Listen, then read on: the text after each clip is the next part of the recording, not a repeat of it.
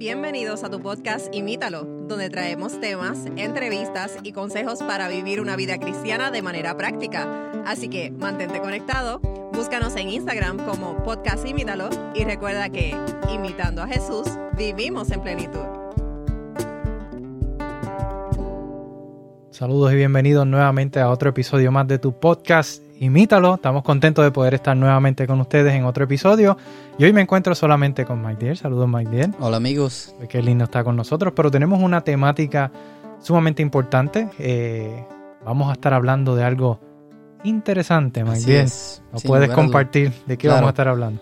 Eh, Matthew, me atrevería a decir que hoy es el tema de lo que la Biblia más habla lo que la Biblia más promesas tiene es el, el, evento más grande de la historia. Y ustedes ya se pueden estar imaginando que vamos a estar hablando precisamente de la segunda venida de Cristo, que es el evento eh, más esperado, es lo que cada cristiano, cada persona eh, que cree en Jesús o que es, el evento que más soñamos. Así que es algo que me, en verdad me apasiona mucho y, y me gusta hablar de ello y es, es nuestra esperanza. Ese, es lo que lo resume, es nuestra esperanza. Y lo que vamos a estar haciendo es vamos a estar viendo algunas diferencias entre eh, la primera venida de Jesús, esa vez que ocurrió porque estamos en épocas de Navidad.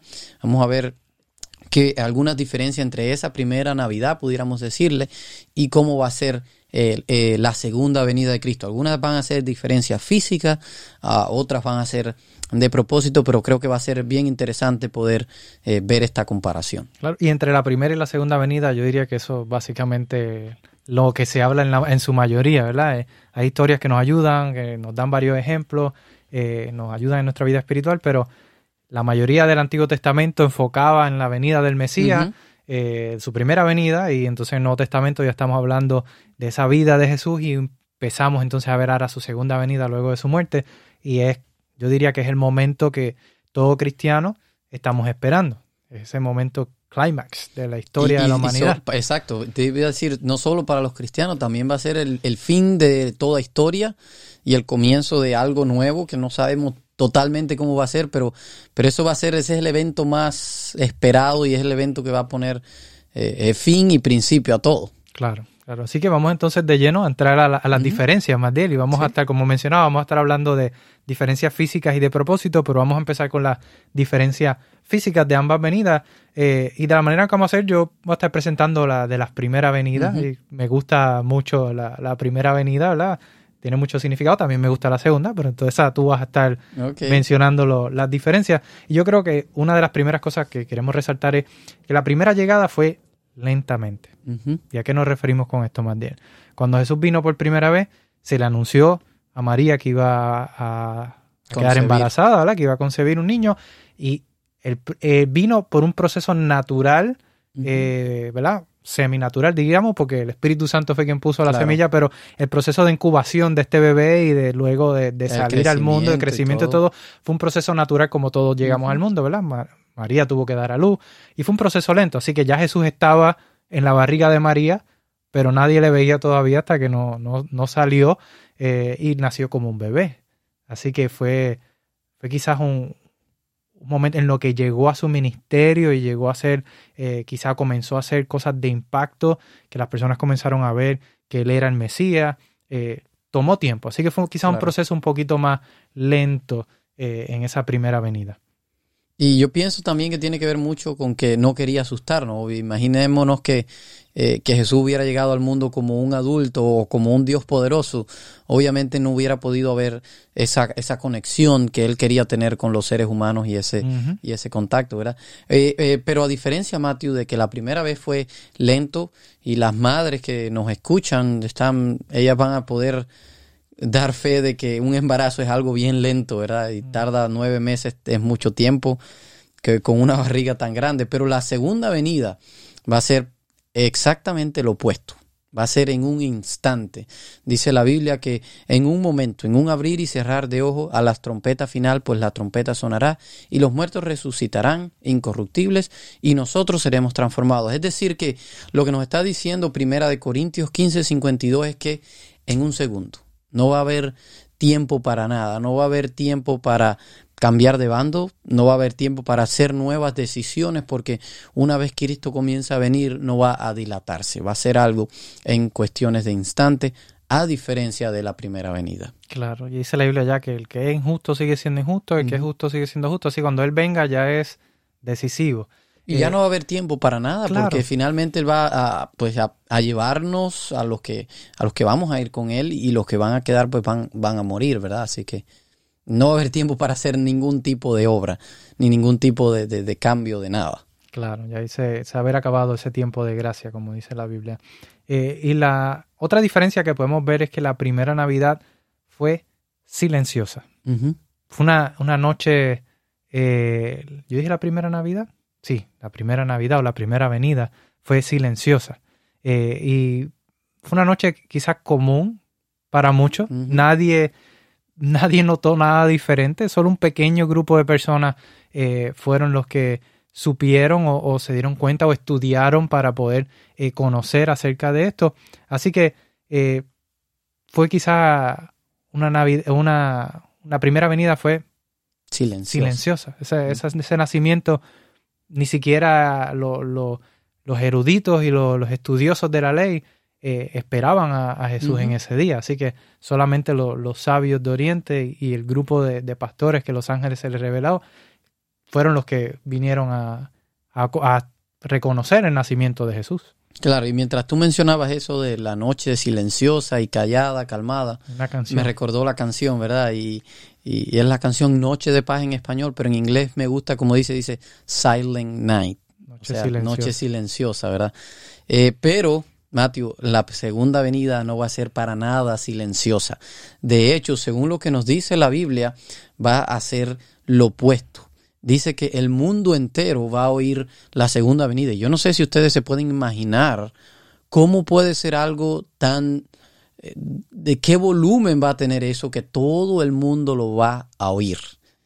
Pero en Primera de Tesalonicenses 4:16 dice, pues el Señor mismo descenderá del cielo con voz de mando y con voz de arcángel y con trompeta de Dios y los muertos en Cristo se levantarán primero.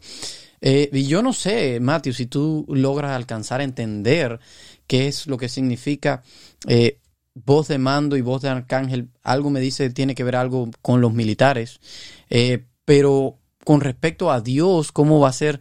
Yo creo que no lo comprendemos y la trompeta de Dios cómo va a sonar no lo comprendemos a totalidad, pero lo que yo alcanzo a entender es que va a ser algo con mucho ruido, no va a ser algo que va a pasar desapercibido como pasó esa primera noche. no, no va a ser desapercibido, todo el mundo lo va a oír sin lugar a duda, se va a enterar de que de lo que está sucediendo. Lo va a oír y lo va a ver, dice la, Ahí vamos a llegar al otro, ¿verdad? Pero aparte de eso, dice que van a haber ciertos fenómenos naturales eh, eh, ciertos terremotos y ciertas cosas. Es decir, que va a haber un estruendo, va a haber ruido, va a haber, va a haber conmoción, va a ser algo que definitivamente no va a pasar desapercibido. Claro que sí. Va a ser un, definitivamente va a ser algo como nunca hemos visto. Va a ser un evento cual no hay otro. Eh, así que definitivamente no va a ser silencioso, no va a ser una noche silenciosa. No sabemos si va a ser un día o una noche, pero va a ser un día, una noche gloriosa, estrendosa y, y, de mucho impacto. el tercer punto que queremos resaltar de las diferencias físicas es que la primera venida, en la primera venida cuando Jesús nació había una estrella. Y esa parte sí es bien famosa, ¿verdad? La estrellita de Belén, que todos conocemos, que fueron la que los reyes de Oriente siguieron para, para venir a adorar. Eh, había una estrella, que fue también la que se, por la que se guiaron eh, los pastores para llegar. Así que era, digamos, casi desapercibido, porque era solamente una estrella que estaba brillando con, un poquito más de intensidad, digamos, eh, pero no fue algo fuera de lo común. Claro. Bueno, las demás gente ni siquiera lo notaron, es decir, lo notaron los, los, los, sabios. Y quizás los astrónomos que estaban mirando hacia el cielo en ese momento y dijeron, esa estrella tiene que ser diferente, pero quizás no ataron el evento con, con la Como los sabios, claro. Eh, eh, pero el caso es que, que, pasó desapercibido. Y hay algo curioso, Matthew. estaba leyendo ayer una, una noticia que estaba diciendo, y quizás a los que nos gusta la fotografía me salió por, por la parte de fotografía, eh, que dos planetas se van a estar alineando. No sé exactamente cuáles son, si es Júpiter y Saturno. El caso es que dos planetas se van a alinear y el caso es que van a formar eh, lo que de aquí nosotros vemos como punticos, estrellas. Nosotros sabemos que son planetas y estrellas y las demás cosas, pero que van a ser una formación que va aparecer a esa estrella como se cree que, fue esa estrella que hubo en Belén. Así que dice que va a ser un milagro de Navidad que va a suceder eh, este año. Así que vamos a ver. Eh, Yo creo que vi la, la, noticia también decía que hace cada 800 años. Sí, cada 800 años. Eh, es interesante, pero sí, sí, definitivamente fue algo, digamos, técnicamente pudiera haber parecido insignificante o quizás no tan relevante una, una estrellita en el cielo. Básicamente lo que queremos mostrar con esto es que la primera vez pasó desapercibido. Eh, eh, aunque era una estrella algo fuera de lo común, sin embargo pasó desapercibido. Sin embargo, la segunda venida, la próxima vez que Jesús venga, no va a ser así. Eh, hay varios textos que pudiéramos compartir donde dice que el cielo entero se va a, a, iluminar. Mateo 24, 27 compara la segunda venida de Cristo a un relámpago. Yo no sé si, si se pueden imaginar ahora cuando hay una noche tormentosa y hay relámpagos y truenos y nosotros salimos y hay un relámpago, ilumina todo el cielo por un segundo, pero todo se ilumina rápidamente, ¿verdad? Eh, así que lo está comparando a un relámpago en cuanto a cómo se va a iluminar todo el cielo.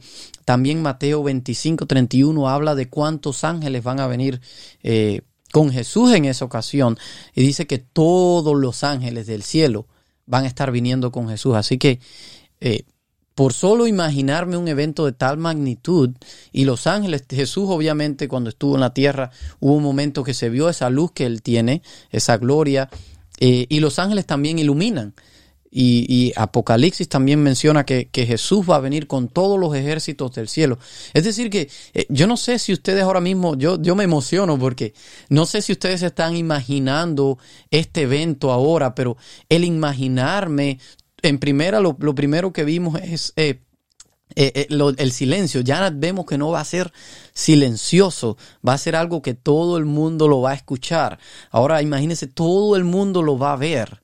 Eh, y, va a venir con todos los ángeles, con todo el ejército del cielo. Va a ser algo tan majestuoso que honestamente dice la Biblia cosas que ojo no vio, no nos podemos imaginar eh, cómo va a ser eso, ¿verdad? Eh, pero a mí me parece que va a ser algo grandioso y por producto de, de, Jesús y de los ángeles y de todo, se va a iluminar de tal manera el cielo que va a ser imposible, imposible que pase desapercibido. Eso es así quizás la última diferencia que podemos, que queremos resaltar, no es que no hayan otras diferencias, pero la que queremos resaltar de diferencias físicas como tal, eh, en términos de su primera y segunda venida, es que en la primera venida, y ya yo he hecho como que alusión un poco a esto, fueron solamente unos pocos los que fueron a, honrar a Jesús, ¿verdad? Sabemos de los pastores que vinieron eh, cuando los ángeles le anunciaron que, había nacido el, el Mesías y de los magos o los reyes de Oriente, los sabios, de Oriente, como menciona la Biblia, eh, que, que, también habían estudiado y habían visto la estrella y habían seguido y vinieron a adorarle con presentes y demás a, a, donde Jesús estaba. Así que eh, vemos que había solamente un número pequeño de personas, un grupo pequeño de personas quienes tomaron ese acto de, honrar o de, o de adorar a Jesús. Por el contrario, Herodes y muchos más querían matarlo eh, ¿verdad? Querían matar a los niños y demás. Así que no fueron muchas las personas las que estuvieron quizás con la mejor disposición de aceptar o de honrar a Jesús cuando Él vino a este mundo. Así es. Eh, y, pero Matthew, en su segunda venida va a ser totalmente diferente. Va a ser eh, totalmente lo opuesto a esto. Y dice Romanos 14, 11, dice, porque escrito está, Vivo yo, dice el Señor, que ante mí se doblarán toda rodilla y toda lengua alabará a Dios. Es decir, que eh, todos en algún momento se van a postrar y, eso me hace pensar en las personas que han sido eh, malvadas quizás en este mundo, personas dictadores, personas que han hecho daño a la humanidad eh, o, quizás personas que hoy nosotros vemos en alta estima, que científicos, eh, artistas, personas de poder, imaginarnos a todas estas personas, que muchas veces ateos, personas que muchas veces se burlan del, de los cristianos, doblar sus rodillas ante Dios, va a ser algo eh, maravilloso. Oye, y todo incluye incluso al enemigo, todos, todos. Para mí todo, todo el mundo va a tener que en algún momento Claro. reconocer Dios y la a reconocer a Eh, Dios y su grandeza. Claro, ya que tú lo mencionas, si nos ponemos un poco más técnicos, en la primera venida de Cristo dice que eh, los que le crucificaron, dice que le van a ver, ¿verdad? Y los que le traspasaron y van a doblar su rodilla y van a, a decir que él era realmente el Mesías. Pero acá el versículo está haciendo más una referencia a lo que pudiéramos decir, y este vamos a decirle que es un bonus, eh, a la tercera venida. A la tercera venida, y es un poco más difícil esta parte de comprender. Eh, y, ahora no le vamos a, complicar mucho con los textos de esto, pero en la tercera venida eh, eh, es donde se va a cumplir a plenitud de esto. En la, en la segunda venida, eh, muchos se van a postrar impíos también, aparte de- del pueblo de Dios. Eh, pero en la tercera venida es donde todo el mundo va a reconocer, todo el mundo se va a postrar, porque es cuando ya la santa ciudad desciende de los cielos y, y Satanás una vez más trata de hacer un ataque a la, a la ciudad que, que de Dios que está descendiendo, pero en ese momento todos los que están ahí recuerdan cuántas oportunidades tuvieron, cuán justo es Dios, incluyendo al mismo Satanás.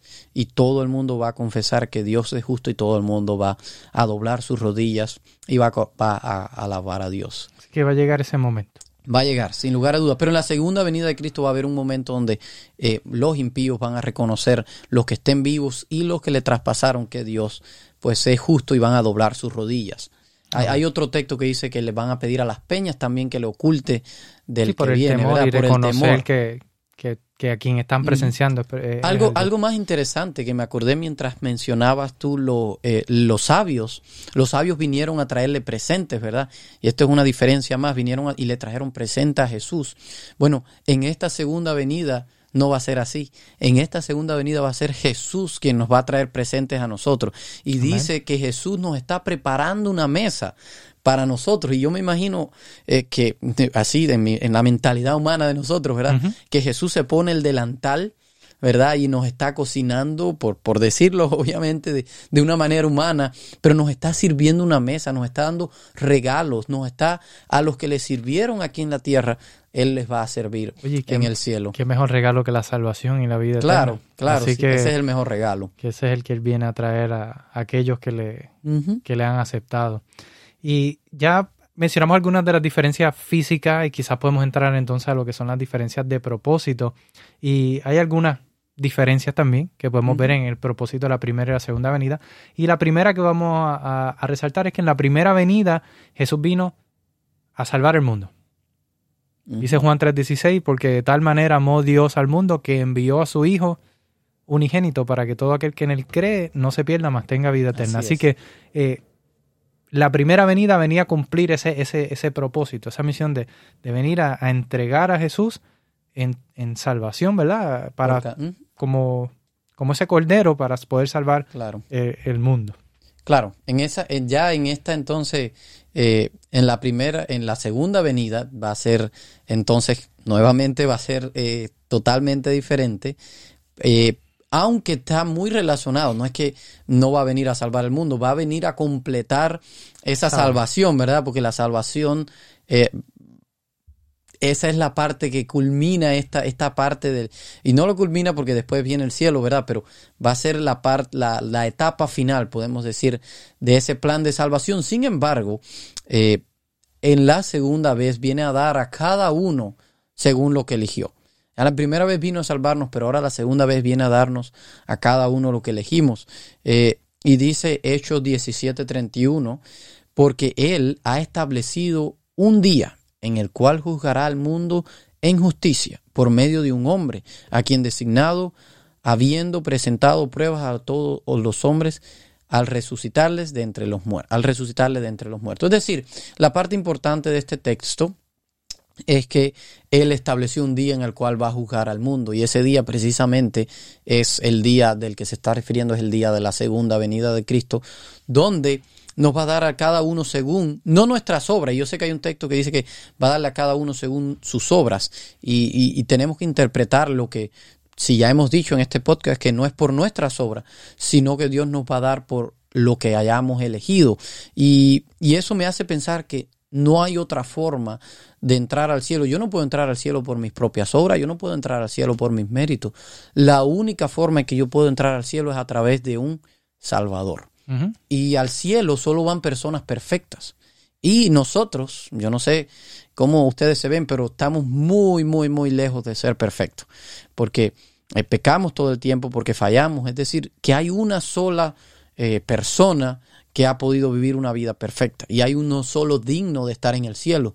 Y ese es Cristo Jesús. Por lo tanto, Él es el único que puede estar, pero Él, por medio de esa salvación que vino a ser la primera vez, Él quiere hacerla nuestras. Así que eh, lo, que nosotros tenemos que hacer es aceptar a ese Salvador para que Él haga sus acciones, sus obras, las haga nuestras. Así que así es como vamos a recibir nuestra paga. y también, ¿verdad? Sin salirnos mucho de, de, este punto, eh, reconciliando eso de las obras y, de la salvación por fe y por gracia, eh, precisamente cuando uno acepta al Señor que Él pone en ti el querer como el hacer por su buena voluntad. Así que no podemos adjudicarnos ese, ah, yo hice una buena obra, es el Señor que la pone en tu corazón. y por eso no hay nadie que vaya al cielo y no, no tenga ese amor por el prójimo. Pero puede haber gente que represente o aparente tener eh, un amor por, por, el prójimo y no necesariamente va a ir al cielo. Así que el Señor pone ese, ese querer como el hacer.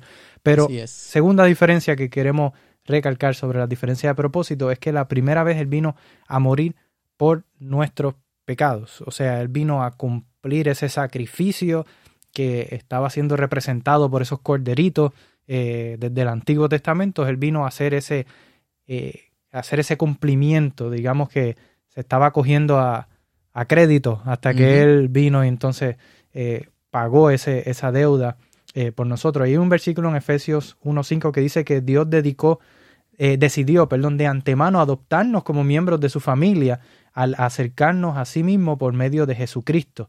Eh, eso es precisamente lo que él quería hacer y le dio gran gusto hacerlo. Así es. Es decir, él, decidió, yo quiero que la humanidad permanezca conmigo a pesar de que ha caído y a través del sacrificio de Jesús, que fue lo que él vino a cumplir, entonces nos restaura eh, como su familia. Así es, Mateo, muy bien. Él nos hace, para hacer la forma en cómo nos hizo adoptados y parte de su familia fue pues a través de su muerte. Bueno, la segunda venida no viene eh, para, para morir, sino que la segunda vez va a venir para recoger a esas personas que ahora Dios adoptó en su familia y son parte de la familia de Dios, los viene a recoger para eh, precisamente llevarnos a vivir con Él. Y dice Mateo 24, 31, y Él enviará a sus ángeles con una gran trompeta y reunirá a sus escogidos de los cuatro vientos desde un extremo del cielo hasta el otro. Es decir, que, eh, que va a mandar a sus ángeles para que